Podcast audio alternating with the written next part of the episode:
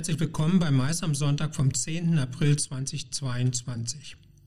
Heute geht es um Obst vom Berliner Messegelände, den Smart City Event Inkubator und die Eventdestination Monaco.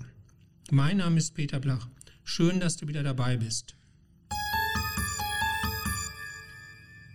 46 Tonnen gerettetes Obst und Gemüse.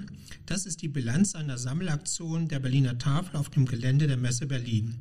Die Fruit Logistica, führende Fachmesse für den globalen Fruchthandel, fand vom 5. bis 7. April auf dem Messegelände statt. In mehr als 20 Hallen präsentierten sich über 2000 Aussteller mit ihren Produkten, Dienstleistungen und technischen Lösungen, darunter viel frisches Obst und Gemüse.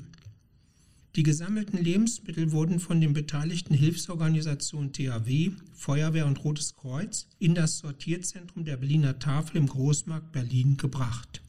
Hier wurden sie weiter aufbereitet. Leicht verderbliches Obst wurde beispielsweise zu Konfitüre verarbeitet. Diese Nachnutzung ist sehr respektabel und lädt zur Nachnutzung ein. Mit dem Smart City Event Inkubator will die Victoria Hochschule in Berlin Gründungsideen mit Fokus auf digitalen Services für Veranstaltungen fördern, die sich nachhaltig auf Mobilitätsverhalten und soziale Teilhabe in Städten auswirken. Bis zum 3. Juni 2022 können sich Gründer und Gründerinnen bewerben, die eine innovative, wissens- und technologiebasierte Unternehmensgründung in Berlin planen. Gefördert werden die Teams mit einem Stipendium mit Expertenwissen sowie der räumlichen und technischen Infrastruktur. Bis zu 28 Gründer und Gründerinnen in drei Kohorten erhalten in einem auf je sechs Monate ausgelegten Trainings- und Eventprogramm das Rüstzeug, um aus ihrer Ursprungsidee ein stabiles, marktfähiges Produkt zu entwickeln. In Masterclasses Mentoring-Sessions und Bootcamps stellen Fachexperten Inhalte zu Methodenwissen oder Finanzierungsmöglichkeiten zur Verfügung und coachen die Teams. Das JCB German Convention Bureau engagiert sich als Projektpartner und unterstützt die Teilnehmer unter anderem in den Bereichen Marktforschung und Öffentlichkeitsarbeit. Neben dem JCB kooperiert das Projekt auch mit dem VDVO Verband der Veranstaltungsorganisatoren.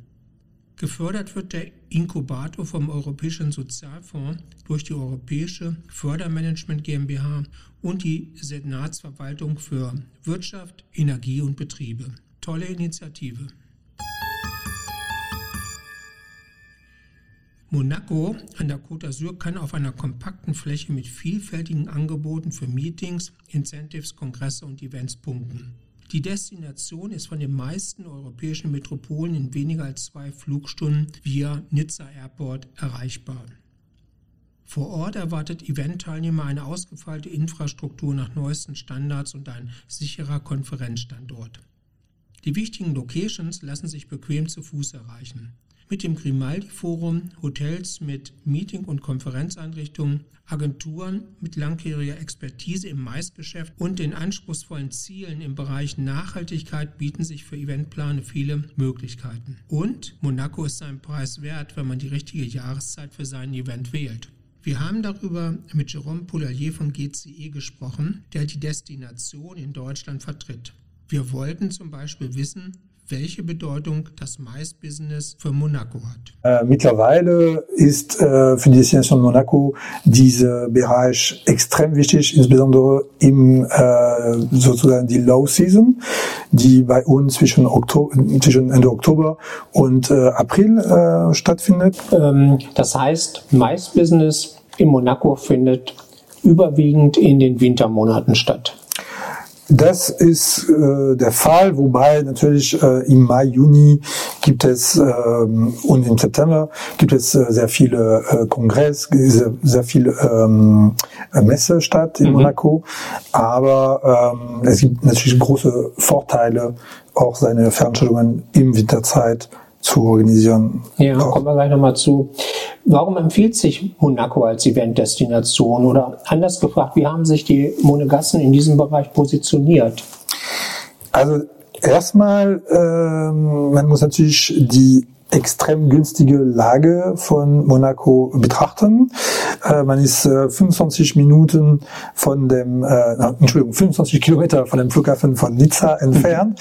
Also man kann äh, sehr schnell äh, in die Stadt, in die Destination äh, gehen, äh, sowohl mit äh, öffentlichen Verkehrsmitteln als auch äh, mit einem Privathubschrauber oder mit einem äh, Bustransfer.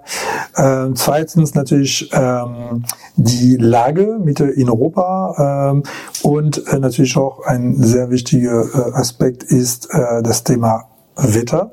Mhm. Und ich würde sagen, auch ein letzter Faktor ist das Thema Infrastruktur. Wie kommt man denn am besten nach Monaco? Du hast von dem Hubschraubertransfer äh, gesprochen. Das ist natürlich das einfachste, äh, die einfachste Möglichkeit, um äh, nach Monaco zu gehen, in 15 Minuten praktisch, mhm. äh, direkt vom Flughafen von Nizza. Äh, die zweite Variante ist äh, mit einem Bustransfer oder Taxitransfer äh, über die Autobahn und mhm. dann in die Stadt. Man braucht je nach dem Verkehrlage zwischen 30 bis 50 Minuten. Und dann gibt es noch eine andere Möglichkeit äh, über den äh, Bahnhof von Nizza. Man kann mit dem äh, Zug äh, direkt in die Innenstadt von Monaco äh, eintreffen. Und äh, was sehr äh, lustig ist, die, die, dieser, äh, der Hauptbahnhof von Monaco ist Mitte in dem Felsen äh, mhm. angesiedelt. Okay. Weil es gibt natürlich keinen Platz in Monaco. Verstehe.